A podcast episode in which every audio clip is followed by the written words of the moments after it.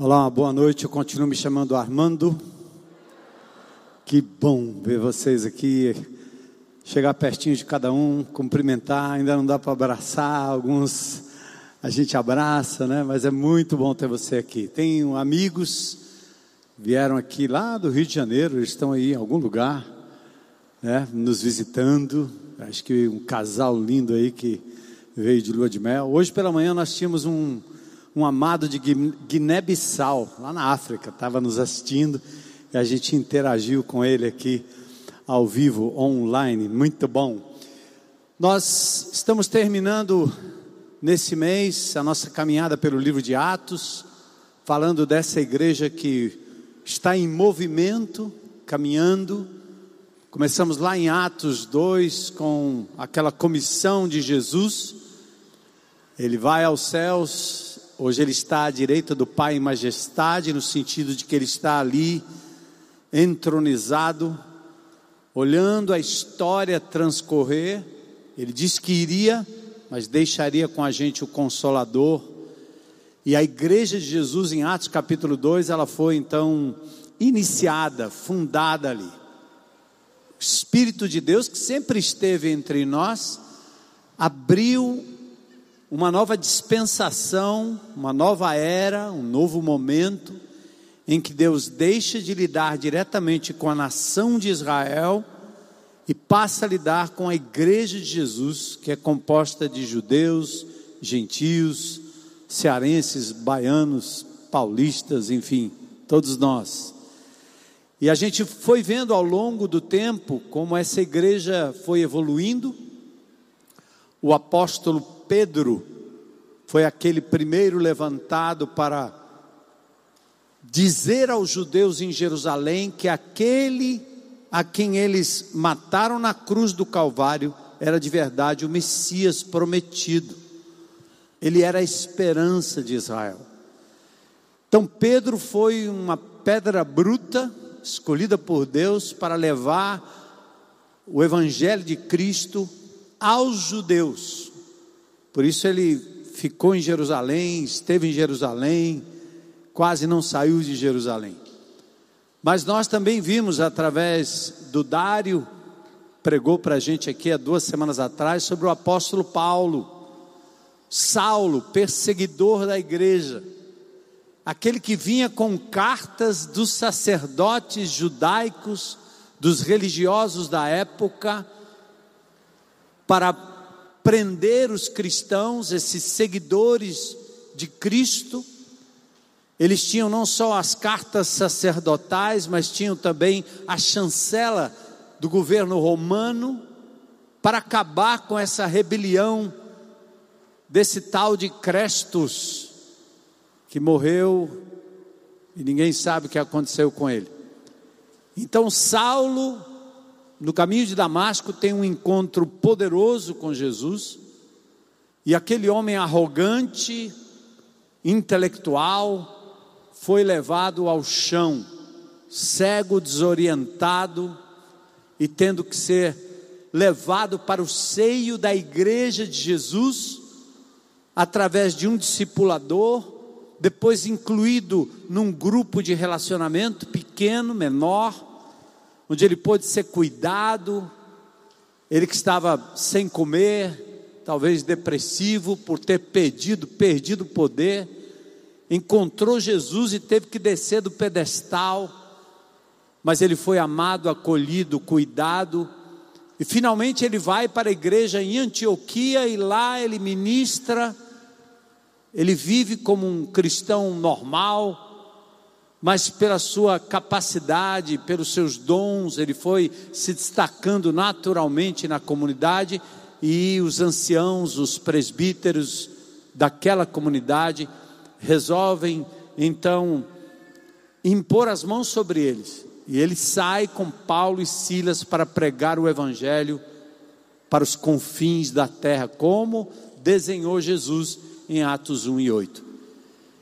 Então hoje nós vamos ver o apóstolo Paulo, das suas três viagens missionárias, quando ele sai de Jerusalém e vai para fora, nós vamos ver a sua segunda viagem, quando ele leva o evangelho do Oriente para o Ocidente, onde o apóstolo Paulo sai do reduto judaico, invade ali aquela região da Ásia Menor, hoje a Turquia, do Erdogan, cuja capital é Ankara, mas a cidade mais conhecida da Turquia é Istambul, parece muito com o Brasil, que é bem assim, bem. Turco é bem amigo. E ali da Turquia, então, que é o reduto último da Ásia, do Oriente, Paulo, ele agora atravessa e recebe um chamado de Deus para trazer o Evangelho para o Ocidente. Sem este momento, nós não teríamos conhecido Jesus. E o incrível é que o apóstolo Paulo, ele usa, aliás, Deus usa um grupo de pessoas em oração, um pequeno rebanho, um pequeno ajuntamento. E é disso que nós vamos falar hoje. Vocês vão comigo Vamos caminhar pelo texto, Atos capítulo 16.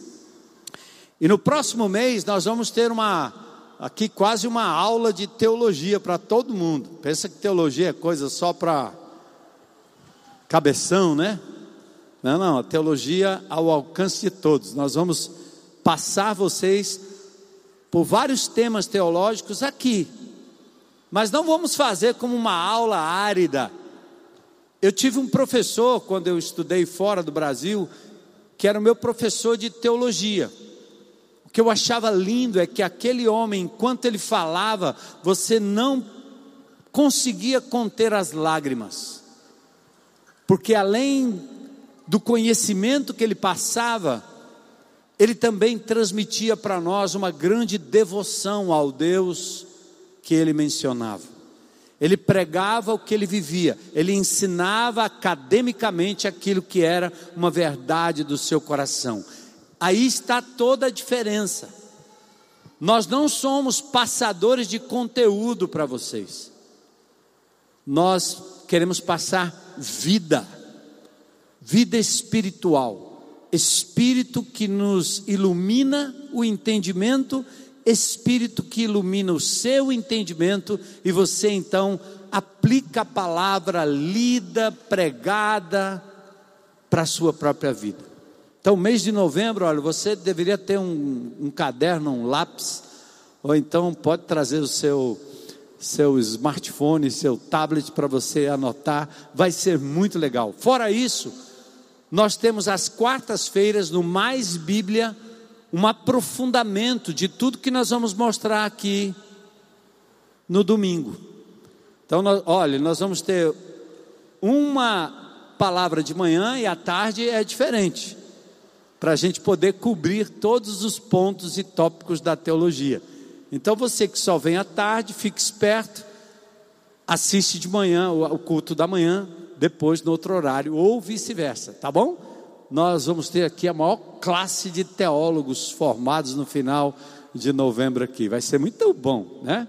Glória a Deus. Então abram comigo em Atos capítulo 16. Eu vou pedir para projetar. Convido você a ficar em pé, que você muda de posição um pouquinho. Atos capítulo 16. Oi. E nós, eu vou fazer a leitura, leitura da palavra de Deus, em toda reunião, em todo momento da sua vida, na sua casa, com sua família, com o GR, grupos maiores, grupos menores. Sexta-feira, eu fiz parte de um grupo que estava, um grupo de adolescentes que estão lendo a palavra de Deus, muito lindo eles tinham várias perguntas, eu passei ali um bom pedaço respondendo perguntas dos adolescentes. Uma menina de 12 anos lendo a Bíblia toda, é muito lindo. Então, palavra de Deus, é por isso que nós estamos aqui. É, nós temos uma igreja centrada na palavra, e é por isso que nós então lemos. E vamos olhar, preste atenção, que aí você já, depois da leitura, se você estiver apressado, já pode ir embora né? porque já já está mais do que clara a palavra de Deus revelada. Marquinhos, eu estou com a impressão que eu estou me ouvindo aí na. Só o som daí, não estou ouvindo aqui. Aí eu aumento minha voz. Chegou também o apóstolo Paulo, na sua segunda viagem missionária, agora na Turquia, ele chegou a Derbe e a Listra. São três cidadezinhas bem pertinho umas, da, umas das outras, ou uma das outras, Derbe, Listra e Icônio. E havia ali um discípulo naquela cidade, naquela região, chamado Timóteo. Tem duas cartinhas de Paulo a Timóteo no Novo Testamento. Timóteo era filho de uma judia crente. Tem o judeu que é judeu e que não aceitou Jesus como Senhor e Salvador, esse não é crente. E tem aqueles judeus que estavam ouvindo que Jesus era o Messias e eles então entregavam a vida a Jesus.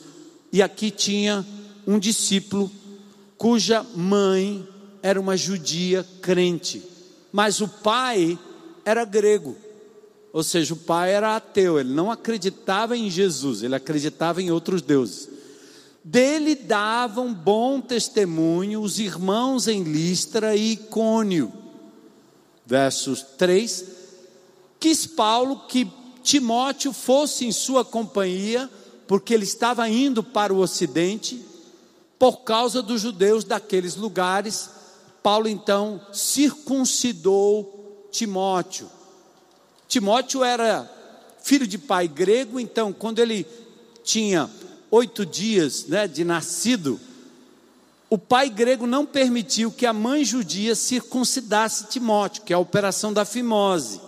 Todo judeu faz isso no menininho.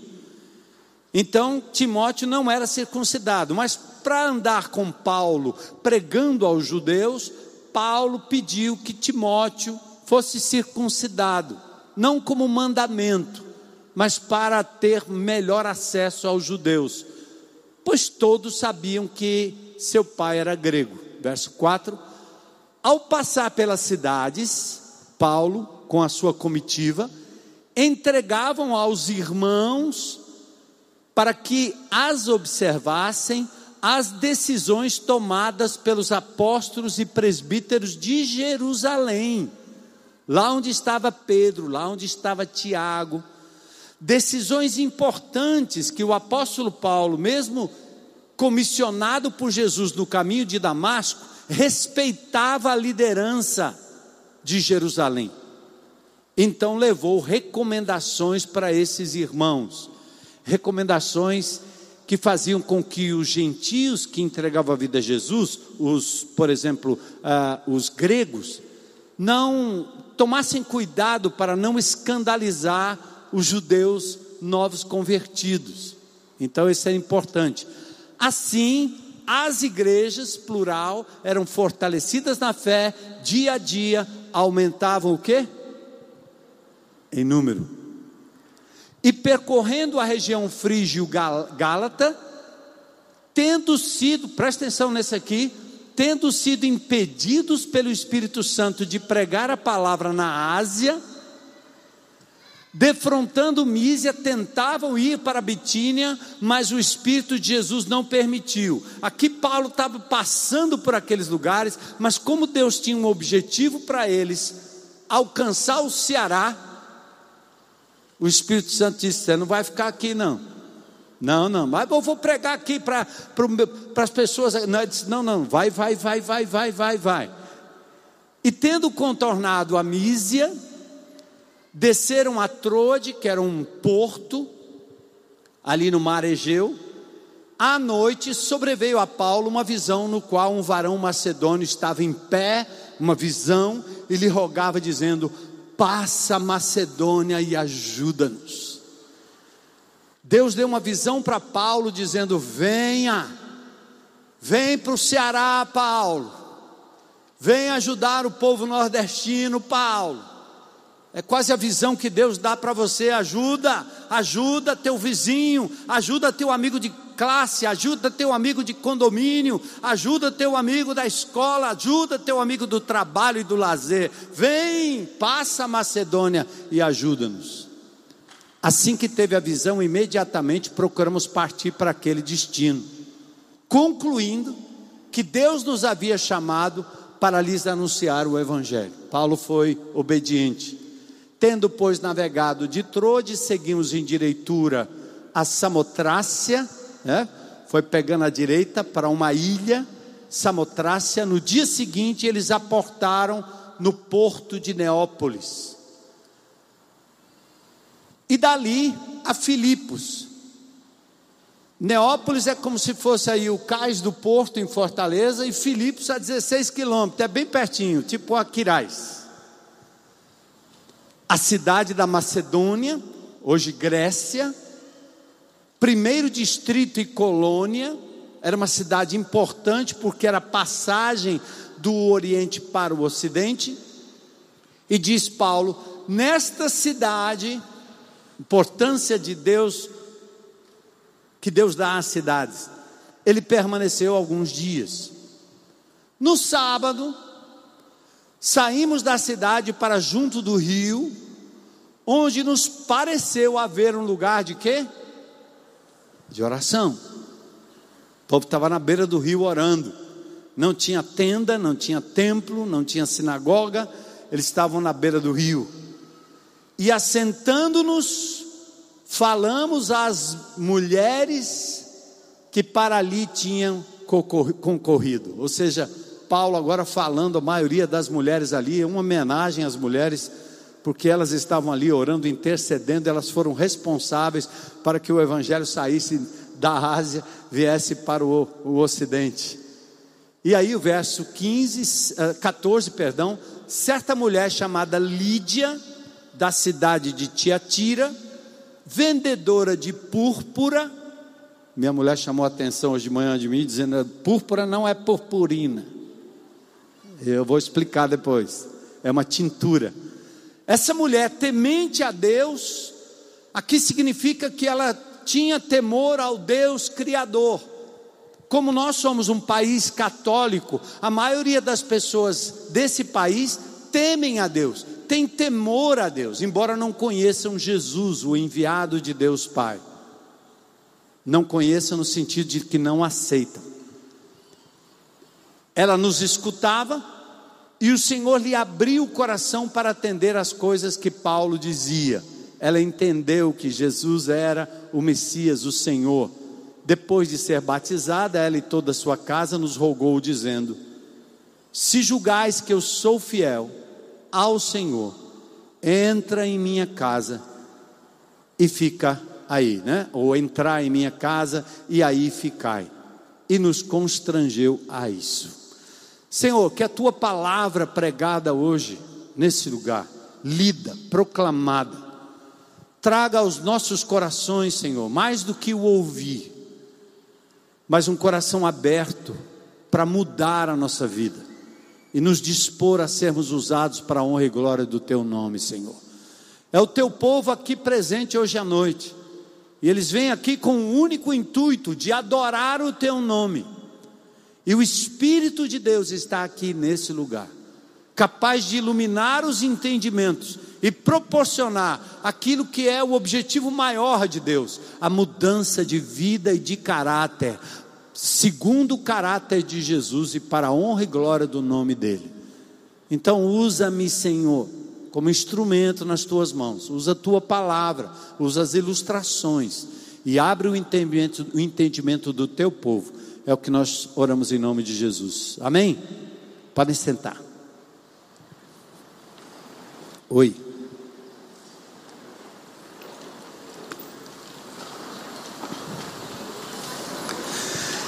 Então, nós estamos aqui na segunda viagem missionária, como eu falei. E nós aqui vamos entender o papel da igreja de Jesus, o papel do ID. A igreja que está em movimento, ela está multiplicando, influenciando e pregando a palavra de Deus. Aí nós temos então o apóstolo Paulo, como eu disse, na sua segunda viagem missionária, tem a terceira viagem. Na primeira ele vai só até ali a Ásia, depois ele passa confirmando as igrejas, e aqui ele dá um salto maior, passando para o Ocidente. Paulo, em sua segunda viagem missionária, nessa segunda, ele passa revendo as igrejas. E ali em Listra ele encontra entre os primeiros convertidos Eunice, filha de Lloyd, e Eunice é mãe de Timóteo. E Timóteo, o jovem, é, é convidado a acompanhar o apóstolo Paulo. Já destacamos aqui no texto que Timóteo é filho de pai grego e a mãe era judia. Imagine, o pai falando sobre os deuses do Olimpo e a mãe judia falando sobre a Torá, sobre Moisés e sobre Abraão. Mas parece-me que, embora o pai não tenha permitido que Timóteo fosse circuncidado, o texto de Timóteo diz que ele conhecia as sagradas letras que poderiam tornar-lhe sábio para a salvação, e ele aprendeu exatamente da sua mãe Eunice e da sua avó Lloyd. E aqui tem uma palavra de cara a vocês, mulheres, mães e avós, Eunice e Lloyd, elas são exemplos de mulheres que deixaram um legado na vida da fé do seu filho. Elas deixaram um legado na vida de Timóteo. E aqui eu fico imaginando assim, né? O mundo moderno despreza a doméstica. Quando eu vou com minha mulher comprar alguma coisa que a gente precisa fazer algo juntos, eles perguntam: a senhora faz o quê? Ela diz: Eu sou doméstica, sou do lado. Então a senhora não trabalha, né? A senhora dá vontade de pegar no pescoço dele. Ah, se você soubesse, né? É porque não tem carteira, porque não tem um sindicato da doméstica, da mulher do lar. E aqui, o mundo moderno não só despreza a mulher do lar, mas também desprezam aquelas que voltam cedo para casa para cuidar do lar e dos seus filhos. Desprezam aquelas que trocam fraldas e amamentam e, e também menospreza aquelas que insistem em cantar e ler a palavra de Deus, ao invés de entregarem seus filhos ao celular e ao tablet. Eunice e Lloyd são exemplos de mulheres que deram a Timóteo aquilo que de mais importante se pode dar para uma criança: palavra de Deus, escritura, oração o mundo pós-moderno, e nós estamos passando da pós-modernidade, está fazendo com que a gente perca um pouco dessa identidade cristã e as nossas responsabilidades enquanto pais, enquanto filhos. Porque hoje o mundo nos força a darmos ao nosso filho a melhor educação, mas nós falamos sobre as grandes escolas.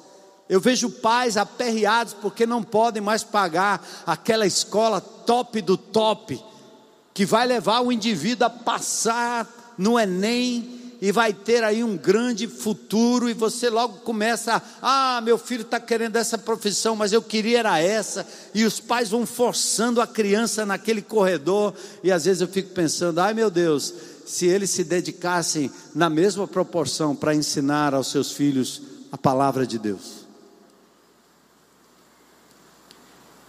E aqui, Lloyd, Eunice, são exemplos dessas mulheres que não entregam seus filhos para a distração do eletrônico, mas dão a eles palavra de Deus, viva, vivida desde o início. Eunice é um exemplo de mulher que sabiamente soube criar o seu filho a despeito do marido grego. Quantas mulheres enfrentam esse problema? O marido não é evangélico, o marido não é crente. Enquanto ela quer criar o menino para ser casto e, e se preservar para o casamento, o pai está dizendo: não, ele tem que sair logo cedo, que é para transar e aprender logo e ter mais mulheres e leva para a festa e dá logo uma, uma cachaça, uma cerveja para o menino. Como eu já vi, né, pai que tem o prazer de dar para a criança um golinho, ainda no colo, o bebê, dá uma, o prazer de dar um golinho de cerveja para ele sentir o gosto. Não é fácil você criar um filho quando você tem julgo desigual, mas não é impossível. E eu estou dizendo isso, olha, olha, olha o que essas duas mulheres fizeram em benefício da igreja de Jesus. Elas não tinham ideia de onde Timóteo ou para onde Timóteo iria, mas elas investiram e o Senhor honrou a vida delas. Exemplo de relevância sem comprometimento da verdade. Aqui nós temos um outro ponto importante no texto. Verso 3. Quando Paulo quis que ele fosse em sua companhia, pediu que Timóteo fosse circuncidado. Provavelmente Timóteo aqui já adulto. Mas aqui há um exemplo da relevância sem comprometer a verdade. Olha o texto. Quis Paulo que ele fosse em sua companhia, por isso o circuncidou, ou fez com que ele fosse circuncidado. Para uma criança ser circuncidada no oitavo dia, quase não tem dor, é indolor. Mas depois é complicado. Quando o cabra é adulto, aí o bicho pega. Mas Paulo estava dizendo, Timóteo, uma vez que nós vamos pregar e vamos encontrar comunidades judaicas, onde os judeus prezam muito e vão ouvir alguém que aderiu ao judaísmo, ou vão lhe descartar porque você é filho de pai grego, então circuncida aí. Não porque é um mandamento, mas porque você assim vai ganhar maior penetração no meio dos judeus. E Timóteo simplesmente abriu mão e disse: tudo bem, vamos lá. Exemplo de relevância. Ele não comprometeu o mandamento divino, não comprometeu a verdade divina, mas não se recusou a dar um passo atrás, submetendo-se à circuncisão para ter acesso aos judeus. Paulo diz isso em 1 Coríntios capítulo 9, verso 19. Atentem o que Paulo diz em 1 Coríntios 9, 19. Sendo livre de todos, fiz-me escravo de todos. Para quê, gente? A fim de ganhar o maior número possível.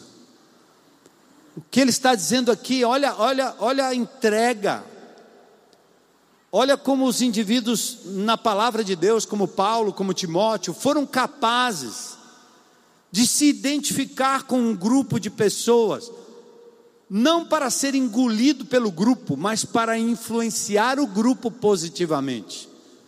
Qual é o problema da gente hoje andar no meio de descrente? Meus, maior, meus melhores amigos são descrentes. A minha roda de amizade, a maioria é descrente. Esse final de semana eu estive num, numa fazenda de um homem muito rico, de posses, que Deus tem abençoado a vida dele, mas que ele há pouco tempo entregou sua vida a Jesus. E andando com ele todo esse tempo, sabendo das suas lutas, das suas dificuldades, e esse final de semana foi bem interessante, porque ele ainda convertido, mas ainda traz consigo alguns hábitos do velho homem e ele me pergunta: e você, prova disso? Eu disse: não, eu deixei há muito tempo. Mas ele entregou a sua vida a Jesus. Então, o que nós aprendemos aqui com Timóteo e Paulo é que é importante que você consiga transitar entre seus amigos, mas não para ser engolido por eles, não para que eles lhe convertam aquilo que eles vivem. Porque, amigo, é, é, é, palavrão em cima de palavrão, é conversa de mulher o tempo todo, é bebida o tempo todo, é paredão o tempo todo, é pancadão o tempo todo, e você tem hora que você diz: Meu Deus, o que é isso? Mas sempre, sempre, sempre, sempre você pode, tendo o objetivo, estar com eles, mas ao mesmo tempo deixar cravado no coração deles o testemunho da graça de Jesus. Esse é o exemplo que Paulo dá. Eu estou livre de todos, mas me submeti a todos a fim de ganhar o maior número possível. Ruim é quando nós somos crentes do estilo chuchu, pega o gosto do que tiver na panela. No esporte, na escola, no trabalho, na vizinhança, no condomínio, nas relações, aí tem o churrasco, tem a brincadeira, tem tudo que você promove na sua vida, mas você não consegue abrir a boca para falar do amor de Jesus. E aqui nós temos um exemplo de alguém que se adaptou ao momento para ganhar as pessoas. E aí o verso 4. Quando eles passavam pelas cidades, então eles levavam as decisões da igreja em Jerusalém. Timóteo foi comissionado pelos pastores da igreja em Listra. Por isso, Paulo diz: Timóteo, não te faças negligente com o dom que há em ti, e esse dom foi concedido mediante profecia com a imposição de mãos do presbitério. Aqui nós estamos vendo como a obra de Deus era sempre levada de forma a considerar as autoridades constituídas na igreja local. Não tem essa do cara sentir que ele foi chamado por Deus e agora ele começa a levar o título de pastor para onde quer que a gente caminhe, ou onde quer que ele caminhe. Tome muito cuidado com isso.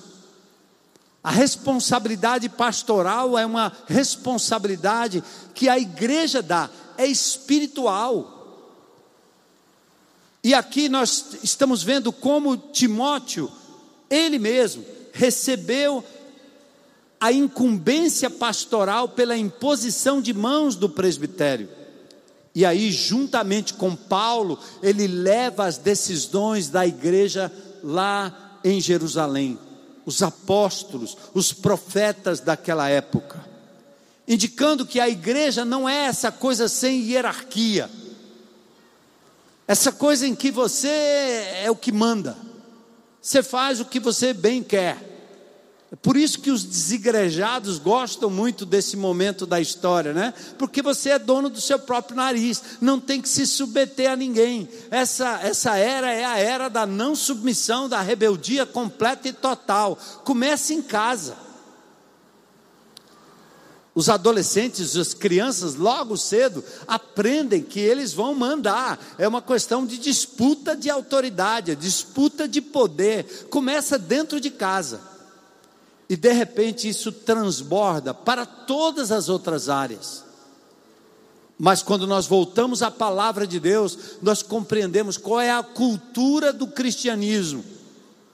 É cultura de autoridade, de igrejas locais Aliás, o termo no verso 5 diz assim: e assim as igrejas eram fortalecidas. Por favor, coloca aí para mim o verso 5.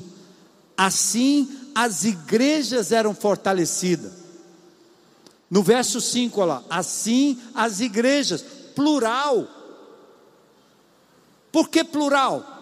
Porque em cada cidade, em cada localidade, haviam igrejas, núcleos quando você se reúne num grupo, constitui uma liderança pastoral, você tem ali uma igreja local. Igreja não é um clubinho, mas é algo espiritual. E para abrir uma outra igreja, você deve ser enviado por uma igreja local e fazer isso com a autoridade que Deus dá através de uma igreja constituída. É assim. Paulo saiu com a autoridade da igreja de Antioquia, levou orientações da igreja de Jerusalém. Então, Paulo leva essas recomendações a igrejas plural, comunidades locais, fortalecidas na fé e que aumentavam em número dia a dia. Aqui é um indício saudável entre o equilíbrio da verdade doutrinária e o crescimento espiritual. Ninguém vive para si. Não menosprezem a igreja de Jesus. Qualquer que seja ela, qualquer que seja o seu tamanho, não importa quantos pastores, Ninguém vive para si, ninguém morre para si. Nós fomos batizados em um corpo, comissionados a viver igreja local, e quando nós ganhamos alguém para Cristo, nós queremos que essa pessoa faça parte de uma família, igreja local. Hoje os desigrejados não só gastam o tempo atacando a igreja, mas eles atacam a liderança da igreja todo o tempo é churrasco de líder. E na internet você vai achar esses camaradas também. Que o grande negócio deles é propagar que os líderes não prestam, que as igrejas não prestam, e aí eles começam a captar para si os seguidores daqueles que são decepcionados por algum motivo, ou porque saíram, porque não submeteram a sua vida a, ação do Espírito de Deus através da comunidade e eles querem viver uma igreja que não existe. Então, nesse texto aqui, nós aprendemos a importância da igreja local, até da igreja em Jerusalém. Cremos numa igreja saudável, e muito cuidado quando você falar mal da igreja. Lembra Jesus falando para Saulo? Saulo perseguia a igreja, Jesus se encontra com Saulo e diz: Por que você me persegue? A igreja de Jesus é o corpo de Cristo vivo na terra. Perseguir a igreja é perseguir o Senhor da igreja. A rebeldia contra uma liderança instituída por Deus é uma rebeldia, contra a própria autoridade de Deus. Então não faça isso, irmão. A igreja pode ser presbiteriana, universal, Assembleia de Deus, pode ser metodista, pode ser batista, pode ser o que for, é a igreja de Jesus. Respeita a autoridade constituída, respeita os seus pastores. Aqui na cidade nós nunca quisemos fazer nenhum evento no domingo que pudesse tirar pessoas de outras igrejas porque nós temos que respeitar as igrejas grandes e as igrejas pequenas.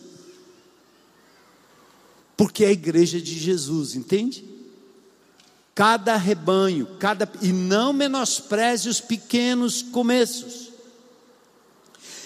E aí então, o apóstolo Paulo chega aqui no verso 6 a 12, descrito por Lucas, que eles foram impedidos pelo Espírito Santo de pregar a palavra de Deus na Ásia, que é um negócio que dá um nó na cabeça da gente. Como é que eu quero pregar para os meus vizinhos aqui, para o meu povo, para a minha cidade, e Deus está dizendo não. Nesta circunstância, o Espírito de Deus impediu Paulo de pregar ali, porque ele queria que o Evangelho chegasse até nós. Se Paulo tivesse ficado na Turquia, nós não teríamos ouvido falar de Jesus. O Evangelho não teria chegado aqui no Ceará, não teria chegado no Brasil, não teria chegado na Europa, não teria chegado na América. Paulo então combinava planejamento humano com sensibilidade ao mover do Espírito. Ele planejou fazer algo bom, algo certo, pregar a palavra, mas ele estava sensível ao Espírito Santo de Deus. Verso 7. Ele se defronta Mísia, ele vai, ele, ele, ele olha para um lado, olha para Mísia, olha para Bitínia, uma mais ao sul, outra mais ao norte e o Espírito de Deus não permitiu. E aí então ele vai até Trode, ele vai saindo da Turquia em direção a um porto. Nada seria mais nobre do que pregar a igreja, pregar, aliás, o evangelho naquela região. Porém, o que poderia ser justificado do ponto de vista humano, do ponto de vista espiritual, seria uma desobediência ao mandado do Espírito Santo. Então aprenda aí, meu amado. Nem tudo que é correto, certo e bom é a vontade de Deus. Você precisa estar sensível ao Espírito Santo de Deus. Casar é bom, mas namorar é bom, mais comprar é bom, mais vender é bom, mais estudar é bom, mais trabalhar é bom, mais você precisa ouvir o Espírito Santo de Deus. E para ter essa sensibilidade, precisa fazer como Paulo, que pausa. Paulo aguardou ali, entrou de até que Deus falou, ele ouviu a voz do Espírito. Em Provérbios 16, 11 diz: O coração do homem pode fazer planos, mas a resposta certa dos lábios vem do Senhor. Você está sensível para ouvir e obedecer o sim de Deus? Está pronto para obedecer o sim de Deus? Amém? E o não? Amém? Ixi, esse mamê foi fraco. Porque o, o, obedecer o sim de Deus é ótimo. Eu pedi, ele me deu. Fácil. Mas obedecer o não de Deus, esse é mais complicado. Está pronto? Ouça, pause, recue, retroceda, espere, ore. O quanto consideramos que mesmo aquilo que é legítimo pode não ser a vontade de Deus, como comprar, ir, voltar, falar, calar. E aí chega no verso 11, ele está em Troade. Ele segue a Samotraça e no dia seguinte a Neápolis. Paulo vai a Troade, um porto da Ásia Menor, ali perto do mar Egeu, e ele recebe um chamado. Aqui Paulo foi para um lugar de quietude, descanso, pausa. Quando as coisas estiverem muito confusas da sua vida, por favor, não siga adiante, pare, pause, dê um passo atrás, espera Deus agir, espera Deus indicar. Não seja precipitado. Êxodo capítulo 14, verso 11, verso 13, aliás, diz: Aquietai-vos e vede o livramento. Quando você quer lutar com suas próprias mãos, Deus diz assim: fica quieto, eu vou lutar por você. Mas você só vai ver a graça e o poder de Deus quando você subir na arquibancada e deixar ele jogar o jogo. Aquietai-vos. Depois do Salmo 46, 10 diz: Aquietai-vos e sabei que eu sou Deus. É Ele que vai controlar a vida do seu filho, da sua filha, do seu marido, da sua mulher, do país. É Ele que vai. E aí ele sai da ilha e vai até Neápolis, moderna Cavala. Eu estive lá, eu estive nesses lugares, muito, muita graça de Deus que me levou para lá, levando um grupo daqui da IBC com outros irmãos. Era um porto importante. Filipos ficava mais para dentro um pouco, 15, 20 quilômetros mais ou menos. E Lucas permaneceu um tempo em Filipos, porque ele diz: fomos juntos, ou seja, Filipe usa aqui a primeira pessoa do plural, indicando, aliás, Lucas usa a primeira pessoa do plural, indicando que ele estava também com a comitiva, por isso ele descreveu tão bem. Ele destacou que esta era uma das cidades mais estratégicas e importantes porque Filipos era uma base militar, uma rota de acesso, uma ligação entre Ásia e Europa. Atente aí para uma outra coisa importante. Eu sei que é bonito, é interessante, é romântico, é saudosista, às vezes você dizer assim: é bom, é uma igreja bem pequenininha lá no interior. E é bom mesmo. E Deus levanta homens e mulheres para esse tipo de obra. Mas você, meu irmão, que tem a capacidade que tem, que sabe o que Deus lhe deu.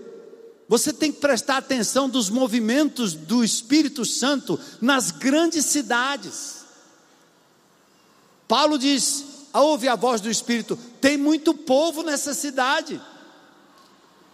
Então, nós estamos falando de evangelizar a África, nós estamos falando de, de, de irmos até o Afeganistão, de irmos até a, a, a, as, as comunidades ribeirinhas lá do Amazonas. Mas Deus está dizendo: preste atenção na cidade de Fortaleza. A cidade onde você está, grande, enorme. Quando eu cheguei aqui em 1983, nós começamos com um grupo menor. Eu acho que Fortaleza não tinha nem 5% de evangélicos naquela época. Hoje estão falando em 30%. Mas ainda é pouco. São quase 3 milhões de pessoas morrendo sem Cristo, muita gente a cada dia. Então, olha como Jesus é, Deus é estratégico, o Espírito Santo é estratégico ao enviar Paulo para Filipos. E aí, no sábado, verso 13, ele vai para junto de um rio. Paulo, sempre que chegava numa grande cidade, ele ia primeiro à sinagoga, que era uma base judaica longe de Jerusalém um lugar de culto, um lugar de aprender a palavra de Deus.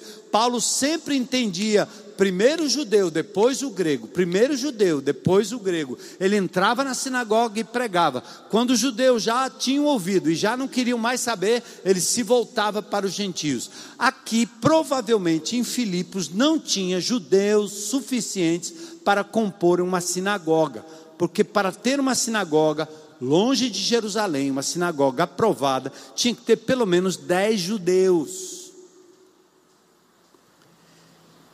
Então o que aconteceu? Como não tinha sinagoga, as mulheres iam para a beira de um rio. Mulheres judias e mulheres tementes a Deus para orar.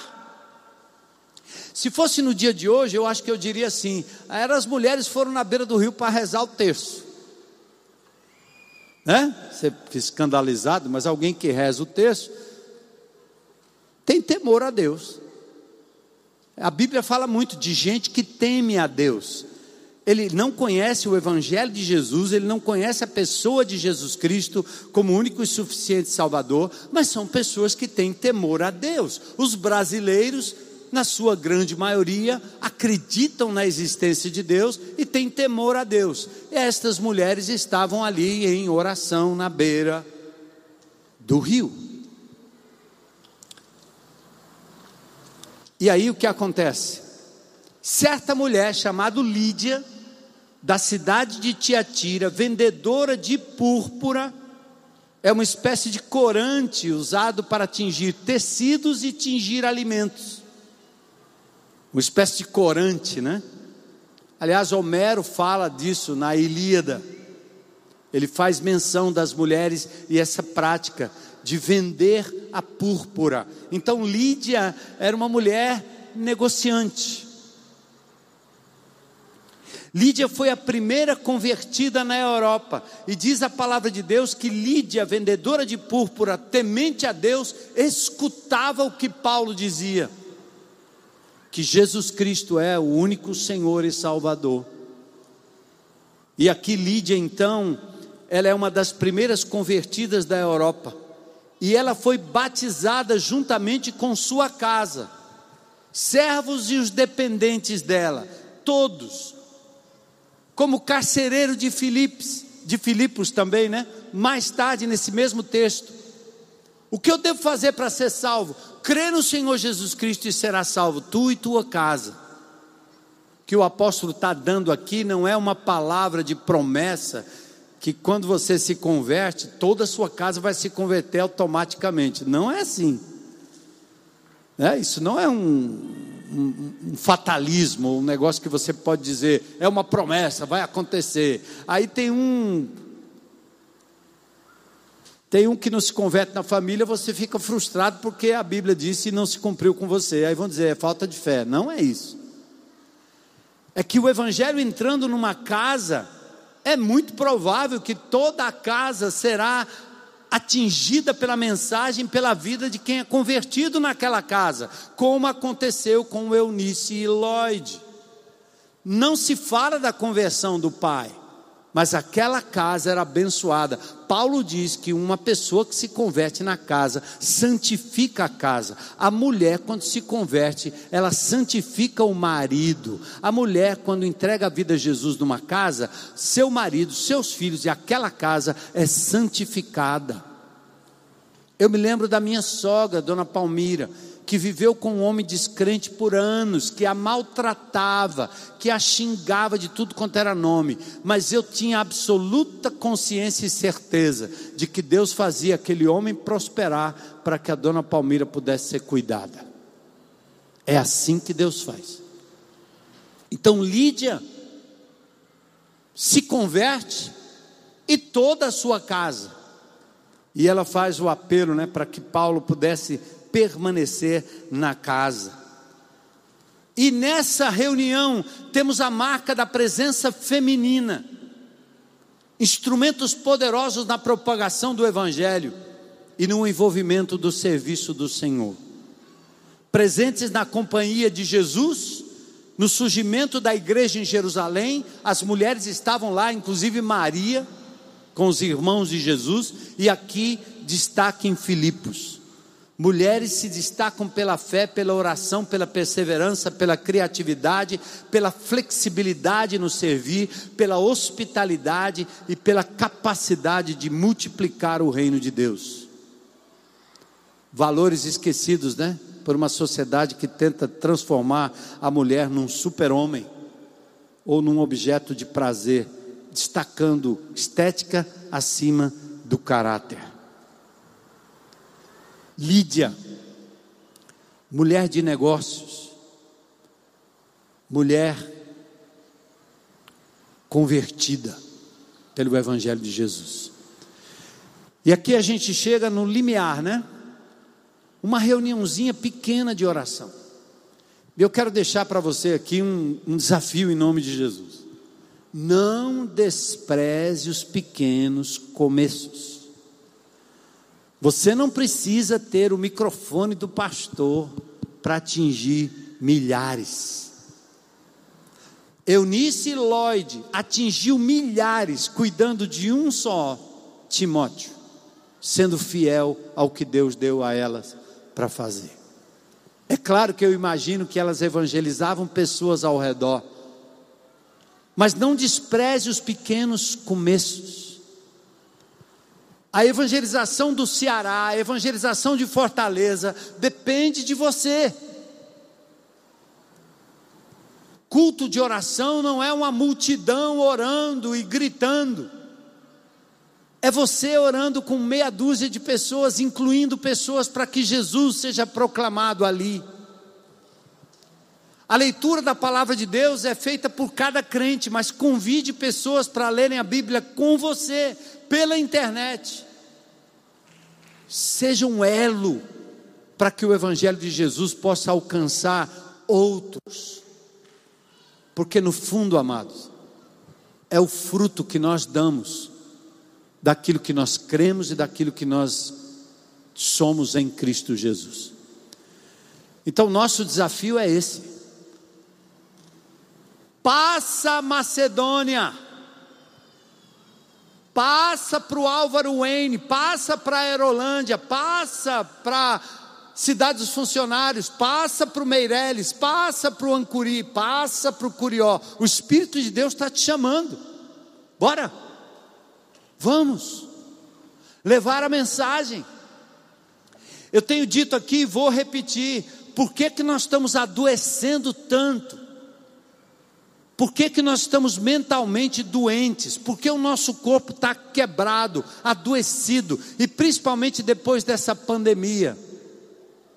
Muitos de nós não estamos cumprindo aquilo que o Euriano falou na semana passada. Nós somos vasos, canais, canos entupidos. E aí não é bom, não cheira bem, não é bom. Eu quero dizer para você, em nome de Jesus, que todas as mazelas, todas as lutas que até o apóstolo Paulo teve, O Senhor deu a ele graça para suportar, e a sua limitação foi parte da mensagem. Suas lutas do passado foram dores que Deus nunca jogou fora. Mas eu quero dizer para você que você vai viver uma vida muito melhor. Talvez suas dores até passem, sua depressão, sua ansiedade, quando você parar de querer transmitir aquilo que o mundo está jogando na, nos teus olhos e nos teus ouvidos, e ouvir a palavra de Deus e dizer: Eu quero ser um instrumento da tua graça, Jesus. Me leva, Ele está te chamando. Hoje de manhã eu saí lá do meu apartamento, né, quando eu saí apressado, que eu estava querendo chegar logo, quando cheguei no estacionamento, meu carro estava preso, sufoco. Mas quando chegou no corredor, uma mulher abriu a porta a vizinha que eu não conheço. E lá vem o cachorrinho dela. Já é a segunda vez que o cachorro vem. E eu gosto de cachorro, mas vira-lata. Eu tive um vira-lata, então eu gosto de cachorro, mas eu tenho preferência pelos vira-lata, certo? Meu cachorro chamava Duque. E ele era muito legal porque ele trazia galinha para casa. Frango, osso, peixe, tudo que ele encontrava por aí, ele trazia. Meu cachorro, ó, massa ele. Duque. Então a, a, mulher, a, mulher, abriu a porta e lá vem o cachorrinho em cima de mim. E, eu, e agora? E agora? Aí eu fico. Eu estou com pressa, né? E se eu ando, eu piso. Se eu piso, eu magoo a mulher. Se eu não falo com o cachorro, eu menosprezo. A mulher gosta do cachorro demais. Naquela hora o Espírito disse assim: tenha calma. Se você tratar bem esse cachorro, você vai ganhar o coração dessa mulher. Você e sua esposa vão poder falar de Jesus para ela já já. né? Percebe? Vida com propósito, anda como um missionário todo o tempo, ouvindo. Passa o mucuripe, passa. Deus está dizendo ao condomínio, ao lugar onde você trabalha, à sua escola, passa, traz a mensagem de Jesus, convive com eles, como alguém circuncidado, mas para ganhá-los para Jesus. Estamos prontos? Amém, igreja? Eis-me aqui. Diga a Jesus bem alto: Eis-me aqui, Senhor. Envia-me a mim. Hã? Você crente há anos, meu irmão, e parou de dar frutos, vai adoecer, vai morrer, vai ficar gordo, ovelha gorda. Ezequiel 34 diz que as ovelhas gordas, ele. É? Tem que reproduzir, reproduzir, vida na vida, evangelho, GR, abre um na sua casa, abre um grupo de estudo, abre o que você quiser lá na sua casa. E depois fala com o pastor Alcimor para a gente poder integrar você, integrar pessoas, abre o seu lar, abre a sua casa. Faz churrasco mais intencional. Pode vir, Daniel, com o grupo aí. O que você fizer, um aniversário, algo que você venha fazer daqui em diante, em nome de Jesus, coloca à disposição de Deus para ser um instrumento de evangelização. E o evangelho vai atingir o Ceará e vai para longe, através da sua vida. Então, essa era a igreja de Jesus. Esse era o apóstolo Paulo levando com Lucas, com Silas, com Timóteo o evangelho. Eis-me aqui, Senhor, eis-me aqui. Estou pronto. Chamado não é só pastoral, todos nós temos um chamado. Espírito e unção não é só coisa de pastor. Todos temos a unção. 1 João 2,20. Todos temos o Espírito Santo. Todos temos acesso à palavra, todos podemos pregar, todos podemos ensinar, todos podemos aconselhar, todos, todos, e todos nós podemos e devemos falar do amor de Jesus às pessoas. Você vai, você vai dormir com essa palavra aí, viu? Passa, vem, mulher. Jesus está te comissionando para você ser o arauto a testemunha dele, para a glória de Deus. Estamos prontos? E talvez tenha alguém aqui, em nome de Jesus, né, que ainda não entregou a sua vida a Jesus e quer se tornar um desses arautos do Evangelho. Você quer ser liberto, ganhar a salvação eterna, ter o perdão dos seus pecados, basta você se entregar a Jesus agora e diz: Eis aqui a minha vida, Senhor, eu te aceito como meu Senhor e meu Salvador. Faz isso aí na internet. O Senhor está lhe vendo. E se tem alguém aqui hoje à noite, levanta sua mão aí bem alto, pode dizer: Eu quero Jesus como meu Senhor e meu Salvador. Glória a Deus, glória a Deus, aleluia, aleluia, glória a Deus, que linda. Uma jovenzinha ali, ó, entregando a vida a Jesus, glória a Deus, glória a Deus. Mais alguém coragem para dizer: Eu quero Jesus, glória a Deus, estou te vendo lá, estou te vendo lá, glória a Deus, aleluia.